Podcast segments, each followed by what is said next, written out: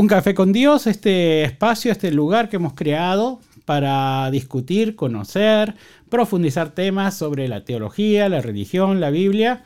Y lo, bueno, lo que habíamos prometido es deuda y habíamos dicho que hoy íbamos a discutir con el profesor Eric Síaz, doctor Eric Síaz, sobre uno de los libros que menos me gustan, menos me gustan del Antiguo Testamento. Y es eh, Levíticos. Así que, bueno, ¿qué me puedes decir? Primero, lo escribió Moisés. Eh, bueno, no. El profesor sí tiene la característica de todo lo que uno sabe, así como que, oh, sí, lo escribió Moisés. Bueno, no. Tradicionalmente sí, pero, pero en realidad um, todo el Torah es, es básicamente claro que no fue es a, cuatro manos, como decimos nosotros. Sí, sí, sí, las cuatro fuentes son las cuatro manos que escribieron. Y el que escribió Levítico es, es de una, una mano, um, pero sí hay editaciones. Ahí podemos hay partecitas. Sí. sí. Uh, hablábamos fuera de micrófono que a mí me molesta mucho Levítico. Vamos a, vamos primero a explicar qué es Levítico. Es básicamente el libro eh, escrito para la tribu que se iba a dedicar a ser sacerdotes, ¿verdad? Lo, lo, que pinta de afuera, sí. Ok. Tiene una capacidad para destruir, destruir lo que uno ha sabido años. Ese es mi trabajo, sí. ¿Por, qué, por, qué, ¿Por qué no, digamos? Ok. Um, bueno, vamos a hablar un poco del contexto de la historia. El Levítico, eh, quizás habían partes que sí fueron escritos antes del exilio pero en Babilonia. Sí. Pero cuando pasó el exilio, lo que pasó, um, la, la, mano que escribió o la fuente que escribió Levítico, como el primer capítulo de Génesis también fue la, la misma mano y partes de, de Éxodo, um, eran los sacerdotes o los que se creían sacerdotes, pues los que, los que querían continuar el, rito de sacrificio, el rito de la, de las purezas y de, lo sagrado y lo profano. Total, cuando fueron al exilio, me imagino yo que este grupo estuvo en una posición preguntándose por qué Dios permitió que su templo se destruyera cuando el templo, en tocándolo, se muere el que no es, es, es no pertenece tocar, tocar esos, objetos um, que están en el templo y el templo. Así es que empezaron a, eh, a, crear un mundo o ideas de por qué Dios dejó pasar eso y parece ver que Levítico fue una respuesta a eso. O sea, Dios dejó pasar eso porque no estaban siendo los ritos correctamente. Sí, yo lo que noto de Levítico es lo que te decía antes, que todo tiene que ser perfecto. Sí. Que el animal para el sacrificio tiene que ser el mejor, que la persona no puede ser, tener alguna enfermedad, tener algo. Ni hablemos de los ritos de purificación para las mujeres cuando menstruaban o cuando tenían chicos, olvídalo, ni se pueden sacar al templo. ahorita hablo de eso, eh, sí, te íbamos a hablar un poco dale, de eso. Dale, dale, Pero, pero lo, lo, antes de eso, antes de, de, de porque sí entiendo que mucha gente lee el Levítico y, es algo que, o no entienden o les molesta por las cosas que dicen. Pero primero, Levítico es una respuesta a un grupo que está tratando de entender por qué están en la posición donde están y están dando una respuesta. Y lo que se ve en muchas sociedades cuando hacen eso, están dando un ideal. Para ellos esto es lo ideal, no es algo que pasó es algo que ellos vieron que tenía que pasar en el futuro cuando regresaran a, Israel y a Jerusalén con el templo otra vez. Ah, o sea que es lo que ellos pretendían que pasara. Eso era lo que ellos querían. El más alto estándar imaginado por un pueblo que lo escribe desde la opresión en Babilonia. Más o menos eso, ¿verdad? Exactamente, exactamente. Ah, eso. Sí, porque eh, uno lo lee y es para agarrarse los pelos porque es lo que te decía antes. No hay humanidad en lo que ellos pintan. Es una es un acercamiento de la persona a Dios. Yo me quiero parecer a Dios, yo voy a ser un santo, pero es terriblemente, es, un hacha que cae, ¿no? Es esto y no es esto otro, y te lo dice con todas las palabras. Y una, de nuevo, acá vamos de nuevo. Eh, una de, mis, de las cosas que yo más me molesta es que claramente, muy claramente establece, vos no te puedes acostar con otro hombre. Y te lo dice ni con animales, ni con otro hombre. Te deja nada más que una mujer. no sé cómo. Ni con tu hermana, ni con tu nuera, ni con la esposa de tu esposo. Sí, sí.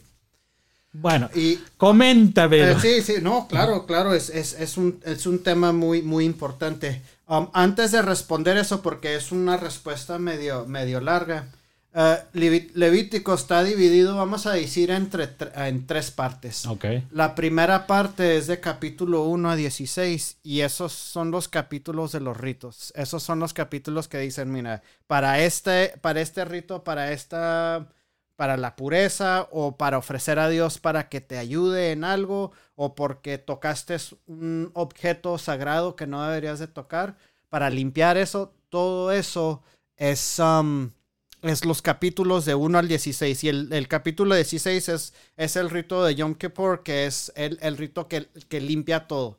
Eso debe decir, debe decir mucho de la sociedad, que para los sacerdotes, la mayoría de la gente no se, no se no les importaban estos, estos, estas leyes, los ritos, así es que crearon uno para limpiar a todos que no estaban haciendo lo que tenían que hacer. Y, en un momento hablo más sobre eso.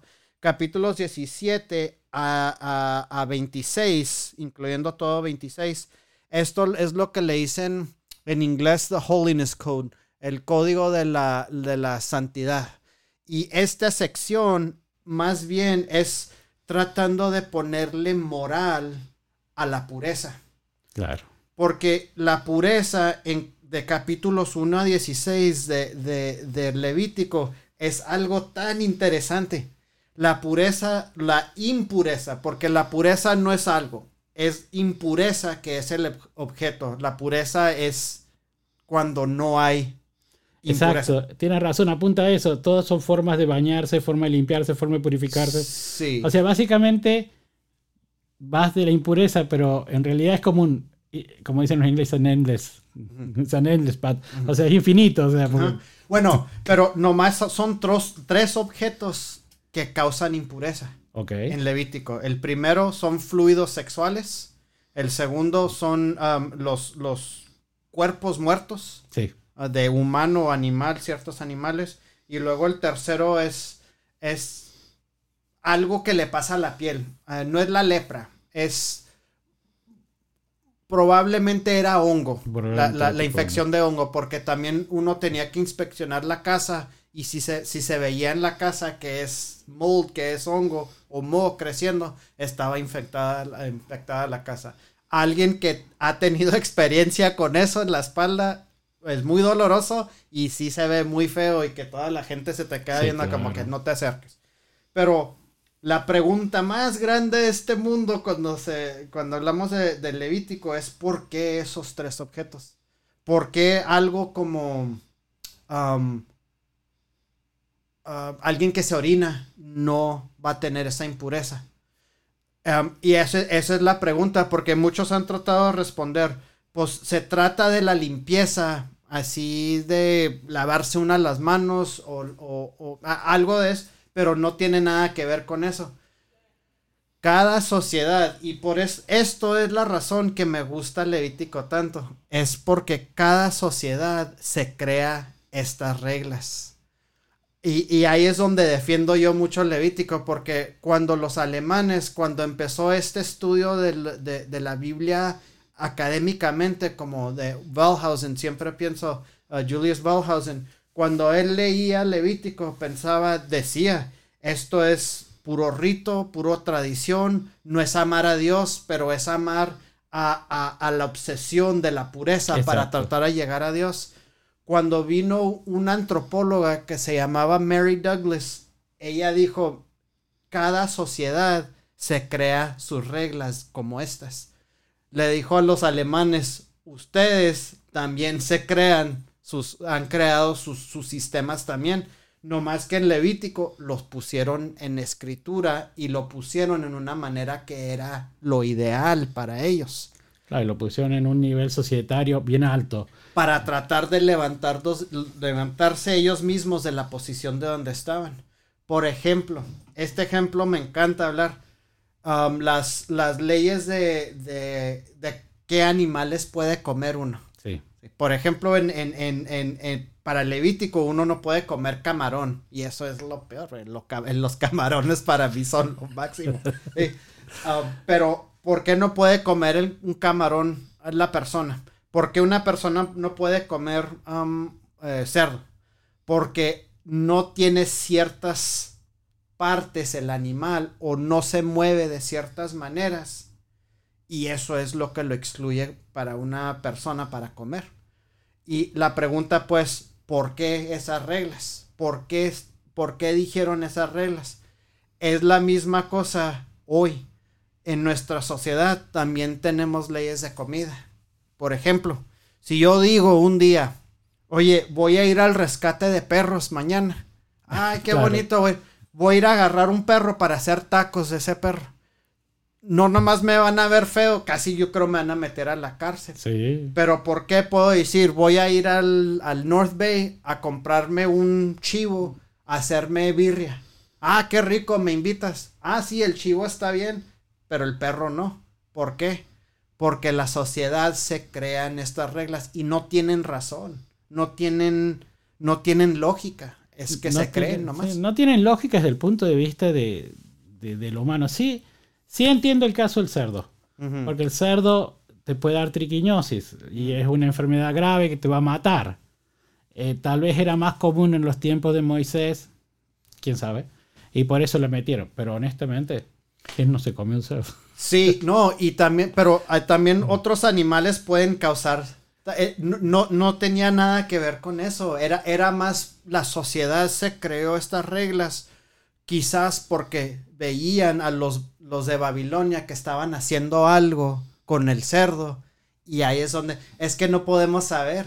La única manera que sabemos en nuestra sociedad por qué no puedo ir al rescate a comprar o a, adoptar un perro para hacerlo tacos es porque sabemos que en nuestra sociedad el perro tiene un lugar que la cabra o el chivo no tiene. No lo tiene. Y, y en dos mil, tres mil años, cuando la sociedad no, vea nuestro, nuestras reglas también van a decir lo mismo. ¿Por qué? O si vienen marcianos de otro planeta, no sé, ¿por qué, ¿por qué les importa este animal y esto? Pero hay algo en, en Levítico que está interesante. Ellos dicen en dos o tres partes, no hagan esto como se hacía en Egipto. Eh, se establece un lugar como se hacía en tal lado. Pero estas reglas las tienen que seguir no solamente ustedes, sino los forasteros que viven con ustedes. O sea, toda la sociedad estaba abarcada por esta regla. No es que vos no sabías por qué era de afuera. Sí, y, y, miren, los, los cananeos, los, los egipcios, todo, todo eso que les echan no estaban haciendo históricamente. Es porque ellos pensaban que lo estaban haciendo y otra vez era un grupo marginalizado y que estaba tratando de ser darse importancia ellos mismos en esa posición de marginalización. Todos hacemos eso. Todos hacemos eso. Sí, es una forma de ganar poder, ¿no? O sea, voy a decir, hey, bueno, mira, esta es la que juega, yo lo impongo. Y una que lo pusiste, ya está. No hace falta tocarlo, eso pasa en todos lados. Ahora las leyes sexuales, que quedamos ahí de, de, En las leyes sexuales caen en la sección de la santidad. Sí. Esa, esa, esa parte de santidad. Y empieza a involucrar esas impurezas que hablamos, los las tres impurezas, ahora algo moral. Así es que en esa sección se crea otro tipo de impureza. Eso viene del estudio de Jonathan Clones, um, un, un, académico muy bueno, está en Boston University, que dijo, cuando vio al Levítico, dijo, mira, hay dos tipos de impureza que se ve en Levítico en la sección de ritos, capítulos 1 a 16, es la impureza ritual. Pero en, el, en la sección de santidad es la impureza moral. Y esa impureza moral viene de um, matar, o sea, cuando derramas sangre del inocente, sea humano o animal, la idolatría y acciones sexuales que no son aceptados. Sí, y ahí viene la larga lista. Ajá, sí. No, pero, y, ah, sí. Pero esa, eh, otra vez son tres, y esas tres son los que causan la impureza ritual o, moral. Y las diferencias con la, la impureza ritual es temporal, pero es como que si te tiran algo pegajoso en el cuerpo y cuando tocas algo se queda eso, se contagia a otra cosa. Así es que para quitar eso uno tiene que lavarse y sacrificar un animal. Te voy a decir algo que, que tal vez desde el punto de vista gnóstico lo que estás diciendo tiene todo el sentido. Ajá. Porque nosotros decimos, ¿por qué no? ¿Por qué, por qué es malo el sexo casual? Mm. Porque esa energía de la otra persona te va, va a estar con tu cuerpo por un cierto tiempo y tú tienes que hacer ciertas cosas Mm. para restablecer energía. Que... So, Ah, lo que me estás diciendo Tiene sentido. Tiene, desde el punto de vista gnóstico, tiene todo el sentido. Lo cual es muy extraño, ¿no? Ajá. Sí, sí, sí, sí. No, y, y- y igual en la sociedad, eh, nuestra sociedad moderna también tenemos mismos conceptos de que algo físico contagie algo supernatural Sí, a otra persona. Lo que pienso yo, por ejemplo, es, en inglés le dicen blood money sí, el dinero que se, se, se, se agarra por matar a alguien o por robo o algo Judas. así. ¿Te acuerdas? No podemos agarrar este dinero porque es dinero de sangre. ¿Qué sí, hicimos? Compramos un terreno. sí. claro. o, Judas. sí, y- o cómo se limpia si lo donas a una, una organización que necesita ese dinero, Sí. que se pierde ese, ese, ese algo que contagia. Me explico. Así es que cada sociedad tiene eso. Para los que escribieron Levítico, Dios hacía con esas tres impurezas. Claro. Y a- para ellos, por eso se preocupaban tanto por no tener eso. Porque el momento que alguien tocaba un fluido sexual, por ejemplo, y no nomás son las mujeres, también los hombres, si tocas los fluidos sexuales del hombre, Ah, sí. también uno se tiene que lavar. Ah, no tanto como co- con, la sangre, como con el semen, pero muchos han dicho, y yo estoy de acuerdo, no es porque es de la mujer, es porque es sangre. Um, y podemos hablar más sobre eso, pero quiero, quiero hablar más sobre lo, lo sexual. Sí. Pero si alguien toca un fluido sexual y luego toca un objeto que pertenece a lo sagrado, al mundo sagrado de Dios, ahí es donde explota el universo. ¿Me explico? Sí. Y, y- y eso para mí tiene mucho sentido. Porque todos también- vivimos así de esa manera de, de- de ponernos nuestras líneas y no cruzar esas líneas. Y cuando los cruzamos, Sí. ya causamos un problema. Sí, sí, sí, sí, sí. Causamos un problema en nosotros y causamos un problema en, En la en sociedad. la sociedad. Sí, y lo- el universo, lo, lo que sea, con en lo espiritual, lo, lo físico, con lo sexual, esto es algo muy, muy difícil de leer, porque también yo tengo problemas con esto. Sí, te- digamos, para, hay algunas cosas que son de lógica. Eh, no te acuestes con tu hermana, no te acuestes con tu cuñada, no te acuestes con la esposa de tu, de tu esp- Tiene sentido. O sea, son reglas incluso hoy día preservadas, ¿no? Es muy difícil aceptar la idea de una pareja entre hermanos. Ahora hay otras que, que si bien puedo estar de acuerdo, no me parecen que están un poco exageradas.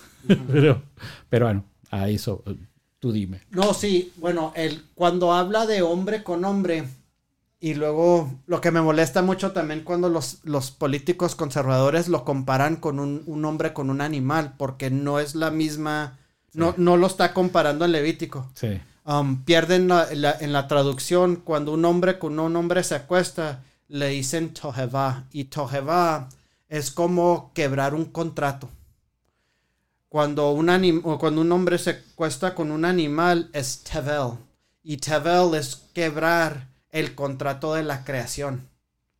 Me explico, son dos cosas Son dos muy distintas. Um, pero lo que estamos hablando aquí no es. Cuando yo leo esto, no les importa que un hombre y un hombre estén juntos. Lo que les está importando es que hay un desorden para ellos. El Levítico es puro de orden. Sí, De es orden. Esto sí, orden, aquí esto va con esto y esto va con esto. sí. Cuando un hombre eh, se acuesta con un hombre, para ellos lo vieron como un desorden. Aquí es donde fallan muchos, por ejemplo, cuando hablan los, los políticos o los, los eh, sí, muy conservadores de, de, la Biblia, que el Levítico dice esto de un hombre y hombre, así es que la homosexualidad no se debe de, de aceptar.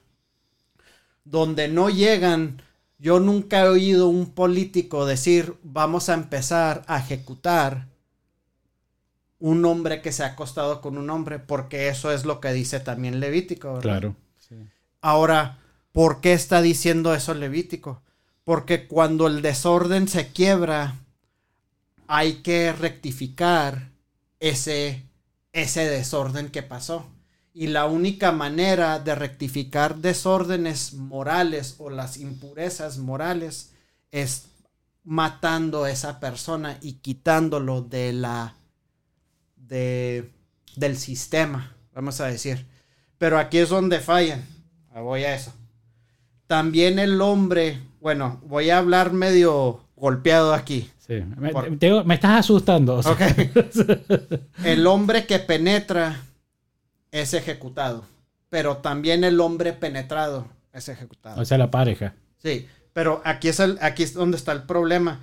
No, es, no está hablando de parejas, está hablando nomás del, del simple hecho de que pase. Por ejemplo, si un hombre es violado por otro hombre y el, el, violado no quiso, peleó, pero pasó la penetración, de todos modos tiene que morir ese hombre. Pero si es inocente. De todos modos tiene que morir. y ahí, ahí, es donde no tiene que ver como con el, un, una pareja uniéndose de hombre y hombre, se tiene que, tiene que ver más con el hecho el hecho de que un hombre está penetrando a otro hombre, eso es lo que le está molestando al escritor de, de, de, Levítico. Es lo mismo con un hombre penetrando un animal.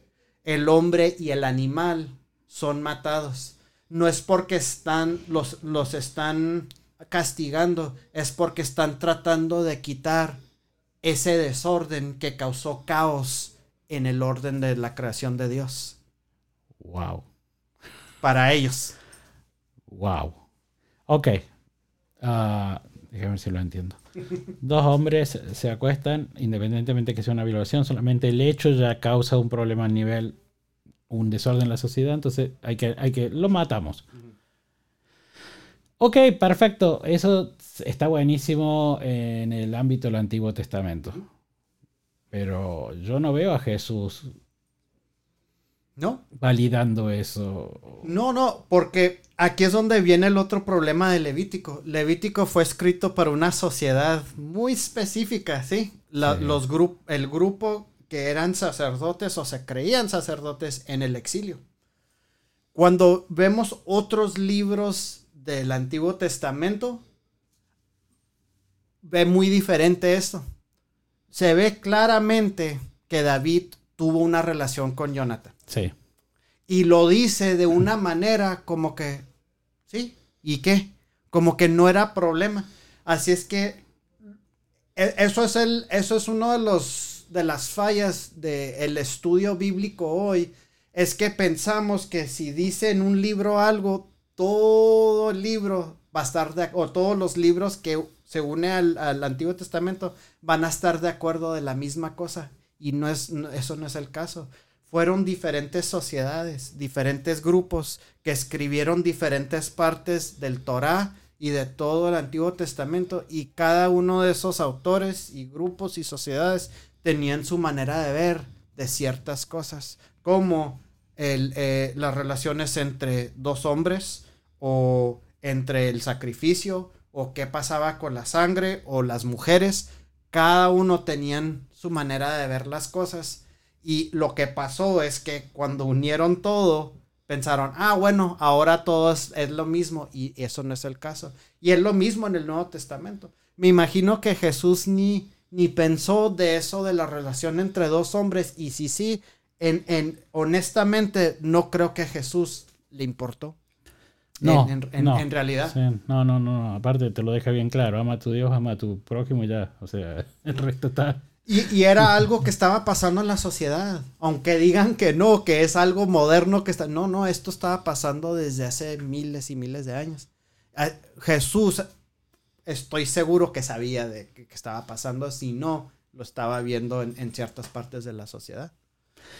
Sí, sí, me, imagino que quizás sí era marginalizado, eh, eh, dos hombres juntos, um, eh, tan siquiera en, el, en, en, el, um, en las sociedades judías de este tiempo, porque en las sociedades griegos también tenían otra manera de ver de, lo que era la relación entre dos hombres. No, los griegos sí no tenían ningún problema. o sea, para, nada. Esparta, o sea, juntaba a los amantes para batallo frente porque decía que peleaban mejor. O sea, era una práctica normal en la sociedad tener tu amante y tener tu esposa y tu esposa no, no se escandalizaba, era parte de lo que la sociedad pensaba y aceptaba. Roma hasta cierto punto también.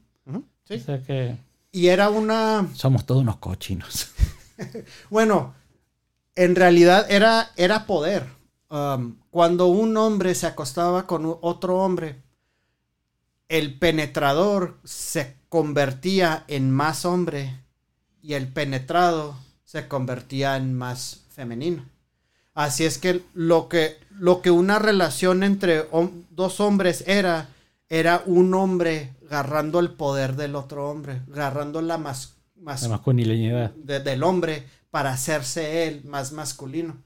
Por eso muchos de los filósofos griegos decían, tómalo con calma, porque si estás haciendo eso mucho, estás nomás agarrando poder y poder, y eso es mal.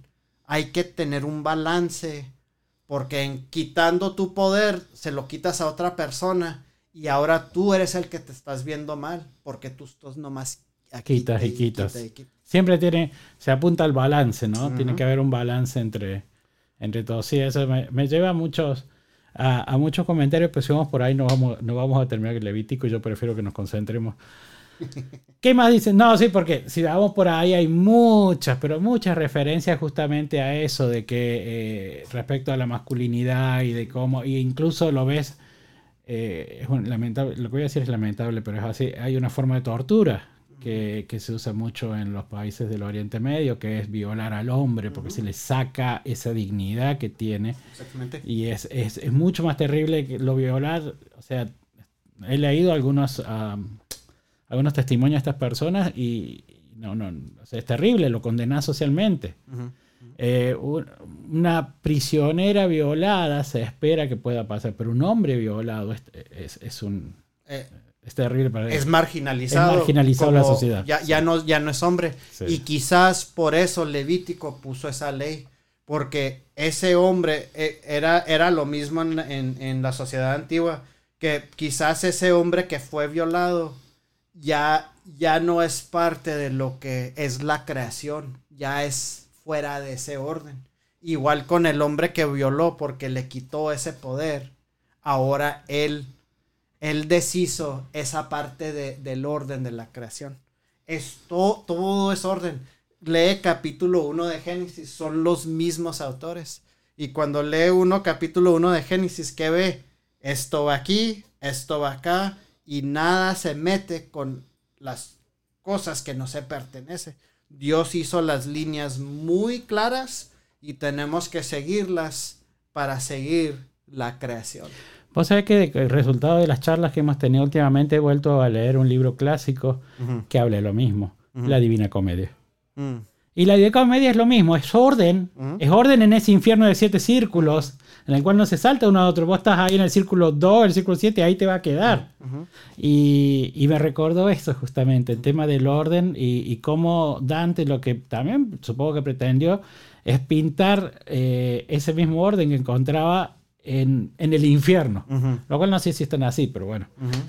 no, no, pero sí, porque lo que más me interesa de, libros de literatura así como Levítico, dice mucho de la sociedad que lo está escribiendo, dice mucho de qué es lo que les importa, qué es lo que ven que es bueno y lo que es malo. Y para mí, yo siento que si hay reencarnación, yo fui uno de los que escribieron Levítico del pasado porque yo, yo veo el mundo así, yo veo el mundo así de orden y que todo, debe de, estar en su orden. En algún lugar debe haber una máquina del tiempo que me permita retroceder y hacerme cargo de vos. Sí, encontraron que no. No, no, pero sí. Ah, Hay un orden.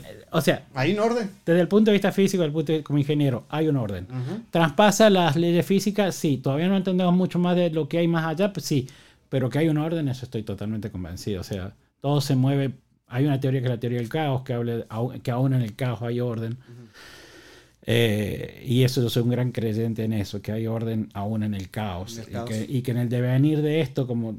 Yo no creo que los, lo- vos como autor o el que sea que haya escrito haya pensado, oh, en 2000 años esto tiene que seguir. No, como tú dices, escribía para, el- para los de ahí, porque era una necesidad compilar la información para los, que, los futuros sacerdotes. Pero no creo que nadie, nadie de los que escribió, ni na- ninguna parte de la Biblia haya pensado, oh, en 2000 o 3000 años esto va... No creo. Oh, by the way, también, tampoco nos deja tener tatuajes. No Ah, sí. O, o, o aretes. O aretes. O aretes también. es Me que- voy a condenar Ah, en pero eso, eso es. Mira, todas estas reglas son, y eso es lo que digo yo también, son para los sacerdotes. Más que todo. No son para la gente. O sea, este Regular. libro, la gente regular no se lo enseñaban, no estaba al alcance del pueblo. No, o porque. Mira, el, tienes que pensar. Ahora vamos a hablar de lo que es la, la, la santidad y, y lo profano. El concepto de santidad. Sí, porque es separado de la pureza y la impureza. Sí. La impureza es temporal. Es, es parte de. Viene de esas tres fuentes: de, de los fluidos sexuales, los muertos y, y- y- los- la, la piel que está dañada. Um, la santidad es el objeto. Y ese objeto o esa cosa que también es contagioso, la santidad. Y es muy peligroso. Ah, como usa um, cuando David está llevando la, la arca hacia Jerusalén Sí, y usa, lo trata, de, lo toca porque se va a caer. Y cuando lo toca, ¿qué le pasa? se muere. se muere. Sí. ¿Por qué? Porque en la arca para los sacerdotes era el centro de esa fuerza de la, de la santidad. Ahí era, ahí es donde existía Yahvé, ahí. Y cuando una persona que no pertenece a ese círculo de lo que es la pureza, la, la, la santidad, toca una de esas cosas, se muere. Es lo mismo cuando llegaron los, los, los hebreos a la montaña de Sinai y que le dijo Moisés que no lo toquen, ni Ah, humano sí, ni, huma- sí. ni animal. Y si lo tocan, mátalos porque cruzaron esa línea. No es, de, no es de castigo, no es que Dios está ahí con el dedo, no hagan esto, sí hagan esto, no, no, es porque Dios también tiene sus reglas. Y cuando algo que no pertenece a su lugar entra a ese lugar, otra vez se ha causado caos, ha causado problema y para Dios eso es algo que no puede pasar. Así es que se tiene que destruir esa cosa. Hay un, un ensayo que voy a ver si lo, lo busco y te lo voy a pasar de un ingeniero que escribió hace muchos años respecto a por qué se murió desde el punto de vista físico. ajá, sí. ¿Por qué se murió este tipo? Entonces él empieza a elucumbrar y dice, bueno, eh, si es como dicen los gnósticos que en realidad la de la Alianza era una gigantesca fuente de poder, entonces significa que estas personas que lo estaban llevando tenían una baja conductividad eléctrica para, pero el otro tal vez iba descalzo, entonces lo tocó y eso estaba en, en era un capacitor gigante, Sí. se descargó a través de él.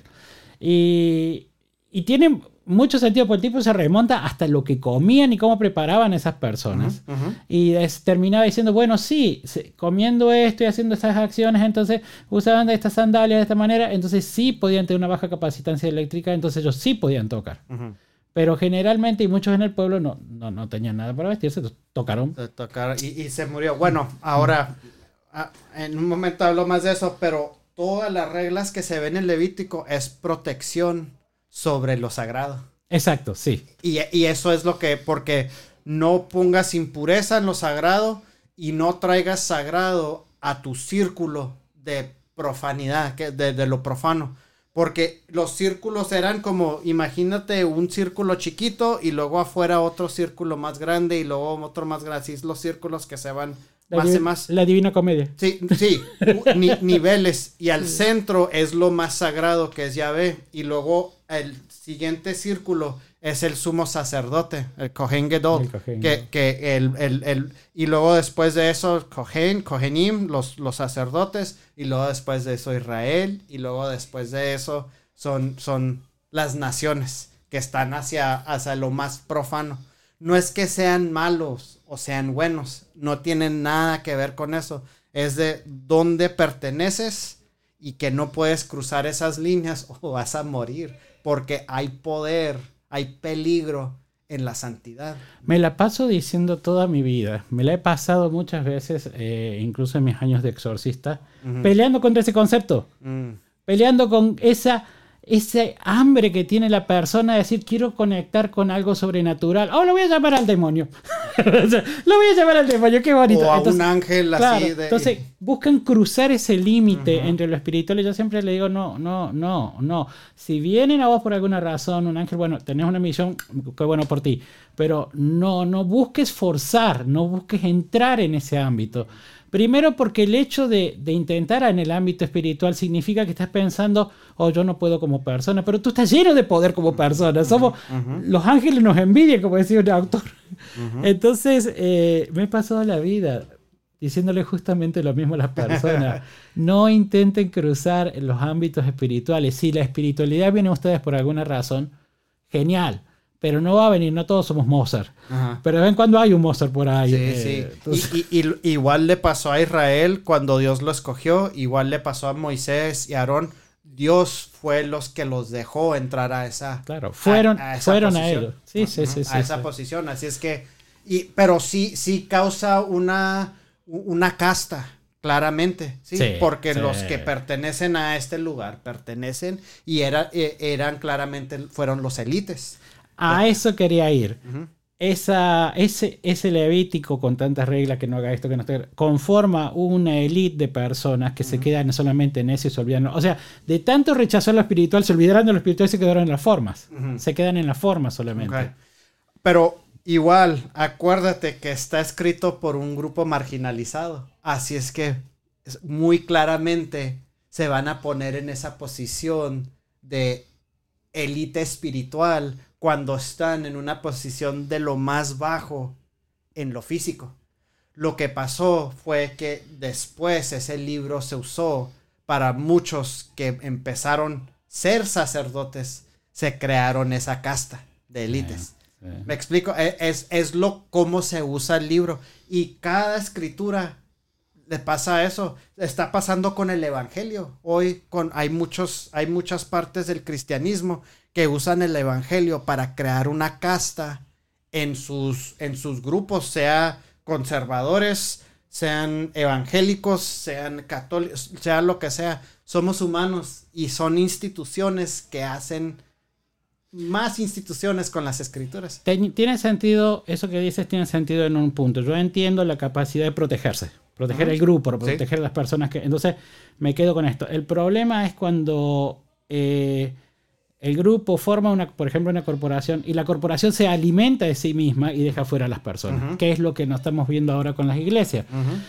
Ellos dicen, no, ¿cómo vamos a dejar las personas de este tipo? ¿Cómo vamos a dejar personas de este otro venir a nuestra iglesia que opinen, qué sé yo? Nos van a destruir, nos van a corromper. Eso yo lo escucho permanentemente, nos van a cambiar. Entonces la corporación se sigue alimentando a sí misma. Eh, este modelo eh, tan verticalista, por ejemplo, en las iglesias tradicionales de sacerdotes, obispos, y lo, yo lo digo yo que soy obispo, eh, yo siempre hubiera querido un sistema mucho más horizontal y entender que si vas a venir a este camino vas para servir, no vas para que vos te, te agarres carro nuevo y vivir. No, no, no.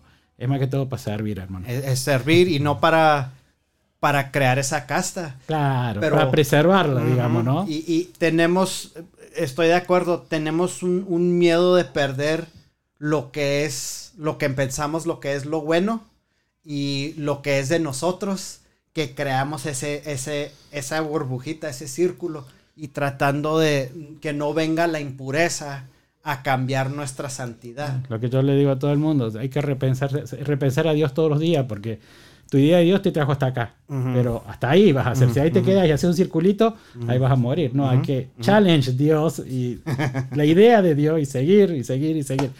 Levítico, ¿qué pasó con todas estas reglas enormes cuando no estuvo más el templo? En el año 70 Tito destruye el templo y muy, hicieron los muchachos? Muy, muy buena pregunta.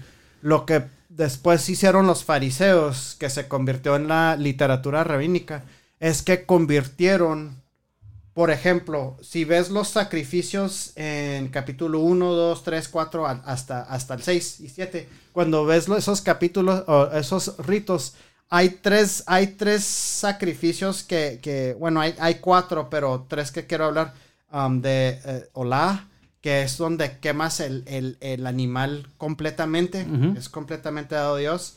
Uh, Shlamim, que son los sacrificios de que si quieres un beneficio, quieres algo que pase, que Dios te mande, o quieres dar gracias a Dios porque te mandó algo bueno, ofreces el, el, de Shlamim, y luego el que, el que estudié yo mucho es el Hatat. El Hatat es, es el sacrificio de que para, para quitar la impureza de esas tres fuentes de las que hablamos.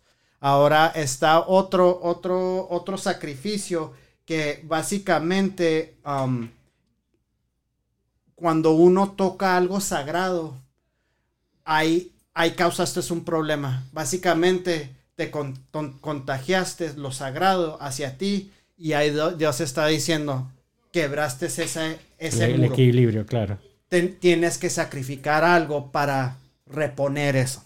Total. Y luego se repone el objeto, porque el objeto se hace algo sagrado, lo tocas, ese objeto se hace profano otra vez y tiene que haber un rito para hacerlo sagrado otra. Un sistema muy difícil. Eh, eh, entiendo sobre. Lo que hicieron los rabínicos en, después de, la instrucción del templo es convirtieron los nombres de esos sacrificios a oraciones. Ahora el templo se convierte en el cuerpo y los sacrificios de animales se convierten en las palabras que dice uno hacia. Hacia Dios.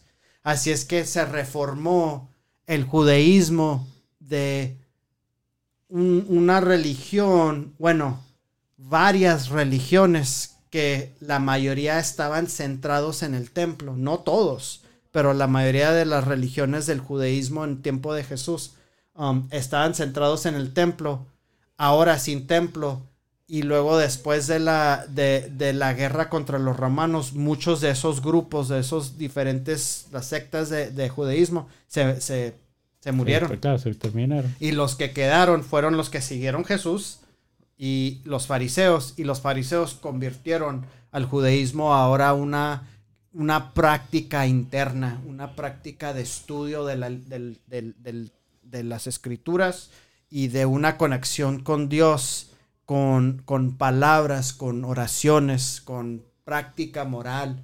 Es, es, lo que se convirtió en eso. ¿Eso continúa hasta el día de hoy? Hasta el día de hoy. Muchos de los de las oraciones que, se ve, por ejemplo, hoy si va uno a, celebrar el, al templo, en, eh, un templo, como le dicen en, judaísmo, las oraciones son, los nombres son los mismos nombres de los sacrificios en Levítico.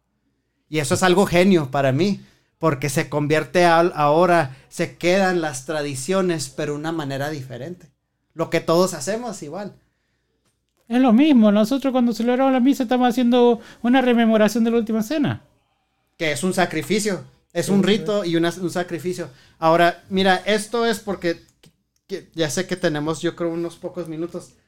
Lo que me gusta más, ya sé que ya dije esto, pero lo quiero decir otra vez. Lo que me gusta más de enseñar el leítico es que ellos no fueron los únicos que eran así.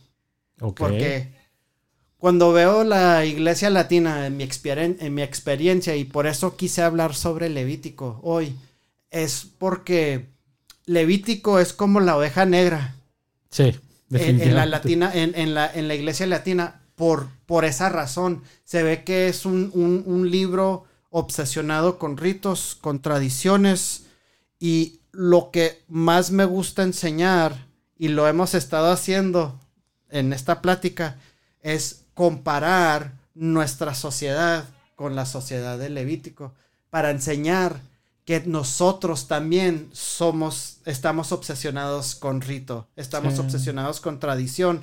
Es que la, la única, la- el problema es que no lo vemos porque estamos metidos en eso. Y eso es lo que, lo que, por eso me gusta tanto Mary Douglas, porque enseñó ella antropológicamente que todas las sociedades son así. Que cuando uno se, se empieza a ver críticamente uno mismo y su sociedad, empieza a ver, ah, yo también tengo mis ritos. Y no nomás ritos religiosos, son ritos seculares De vida. Claro, de vida, tradiciones um, religiosos y eso incluye también los pentecostales de hoy, Sí. incluye los católicos, los mormones, todos, todos tenemos nuestras tradiciones, todos tenemos nuestros ritos, así es que le- veo muy veo un problema muy grande y, y defiendo mucho al Levítico cuando alguien dice eso del Levítico porque todos somos iguales. ¿Quién somos nosotros para juzgar cuando estamos haciendo las mismas cosas que, estamos, que está haciendo el Levítico? Porque somos humanos y al final, como humanos, todos buscamos orden en este universo. Exacto. Sí, y los pequeños ritos nos ayudan a ordenar. No, no, no nos, si todos los días no supiéramos por dónde pasa el bus, por ejemplo, sería un gran problema para nosotros.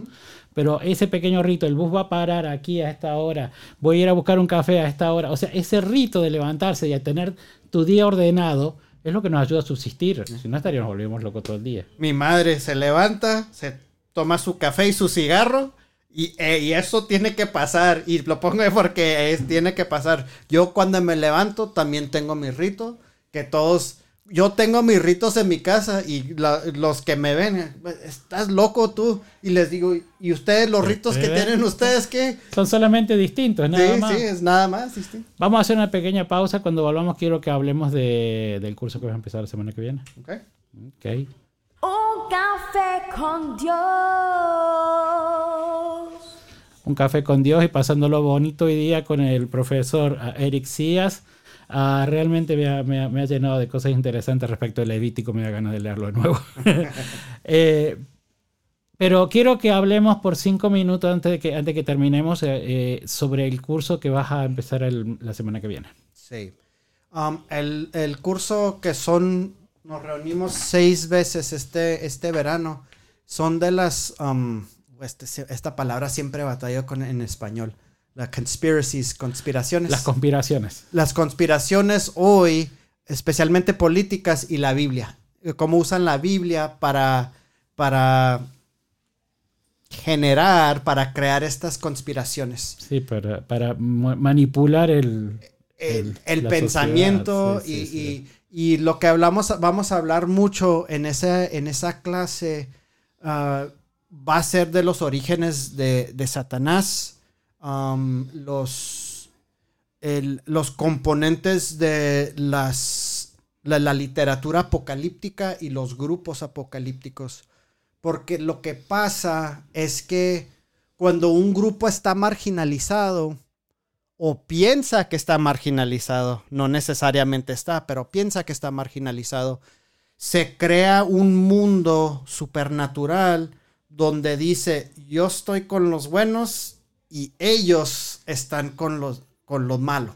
Sí, no, no, dejo de, no dejo de pensar mientras hablabas eso, pensaba en el grupo de Jim Jones, por ejemplo, Ujú. y todos los muertos que se suicidaron y mataron, porque algunos los mataron. eh, se encierran eso y responde a esa imagen de un grupo que se radicaliza tanto que se aparta totalmente de su sociedad, pierde contacto con la realidad y de repente deciden que, como el caso del grupo ah, de Moon en, en Japón, que tiraron gasarín en el, en el, en el, ¿cómo es? En el subterráneo de Tokio. Ah, sí. O el caso de Jim Jones que llevó a la muerte, ¿no? Y cuántos más, ¿no? Porque sí, los grupos apocalípticos. Y est- lo que está pasando hoy es con QAnon. ah, Con QAnon, QAnon, QAnon. sí. Pero ahora es un, es un grupo digital y eso, eso es lo que es más difícil. No es un grupo que está centrado en un lugar. Lo puedes encontrar Sí. donde sea.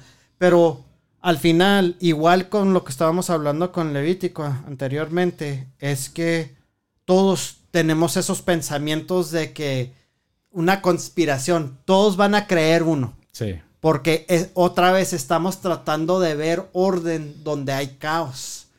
Um, pero lo que está pasando y lo que me interesa más es que se está yendo a un extremo que ya la lógica, ya la evidencia, ya no importa. Y lo único que importa es la creencia de ese, de ese movimiento o de ese grupo y de lo que, que está creciendo en las congregaciones. Eso es lo que más me interesa. Sí, hace un mes atrás yo escribía un, un artículo para un medio digital donde decía que la, la barrera, ¿verdad?, se ha, se ha borrado. Mm. Porque eh, tu fuente de información antes era el diario, los periodistas investigaban, se sabía, había tendencias políticas, pero más o menos vos podías confiar en eso. Y, y citaba, por ejemplo, el caso Watergate con el New York Times y cómo el New York Times, el New York Times recibió fuertes presiones para que no saliera eso, hasta que, bueno, eh, salió. Y ahora no, porque 10 personas te lo, lo ves en- y ya lo crees, ya lo pasas a ser parte de tu, de tu creencia. Y lo segundo que me está preocupando muchísimo es la inteligencia artificial, porque ahora ya no solamente te pueden doblar la voz, te pueden doblar tu imagen. Imagen. Tu imagen. Entonces de repente es Eric hablando y diciendo cualquier cosa. Entonces eh, estamos llegando a un punto donde los límites de la realidad en la cual, en la cual vivimos se están borrando. Eh, se están fading, se están yendo y, y está apareciendo algo que es mucho más artificial de lo que era antes.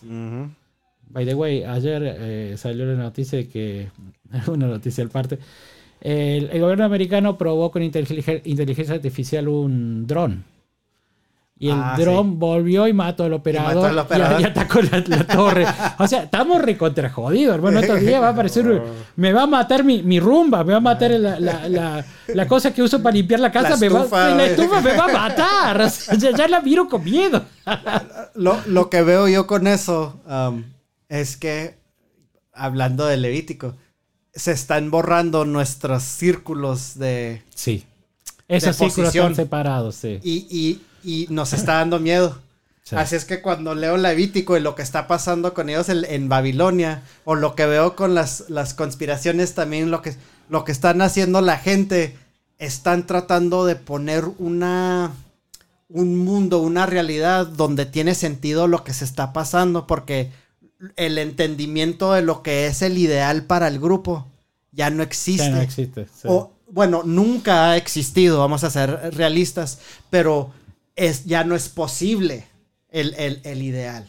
Y, y no hubiera, para nada, eh, estoy comparando Levítico con los de QAnon, para nada. Ah, más comparo los de, Levi- ah, los de QAnon con, con grupos apocalípticos. Um, pero eso es tema, cuando hablemos del Evangelio, hablemos más de ese tema. Pero sí, es, es, es un tema muy interesante. Y nomás para decirles, esto no es digital. Esta sí es mi voz para que estén asegurados sobre... Vamos a incluir eh, los datos para el curso, eh, para el que se quiera inscribir o el que quiera participar sin inscribirse, no hay ningún problema.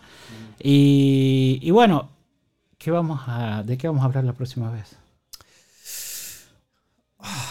Ah, No sé. Um, lo que- sí, me gustaría hablar de Deuteronomio. Um, Deuteronomio me, me gusta mucho también, pero si ya quieres empezar a hablar también de, de- del Nuevo Testamento, podemos empezar con, con los evangelios o... Pero Deuteronomio sí... sí sí Vamos es- con Deuteronomio, creo que es, es un buen libro, es, es- es interesante.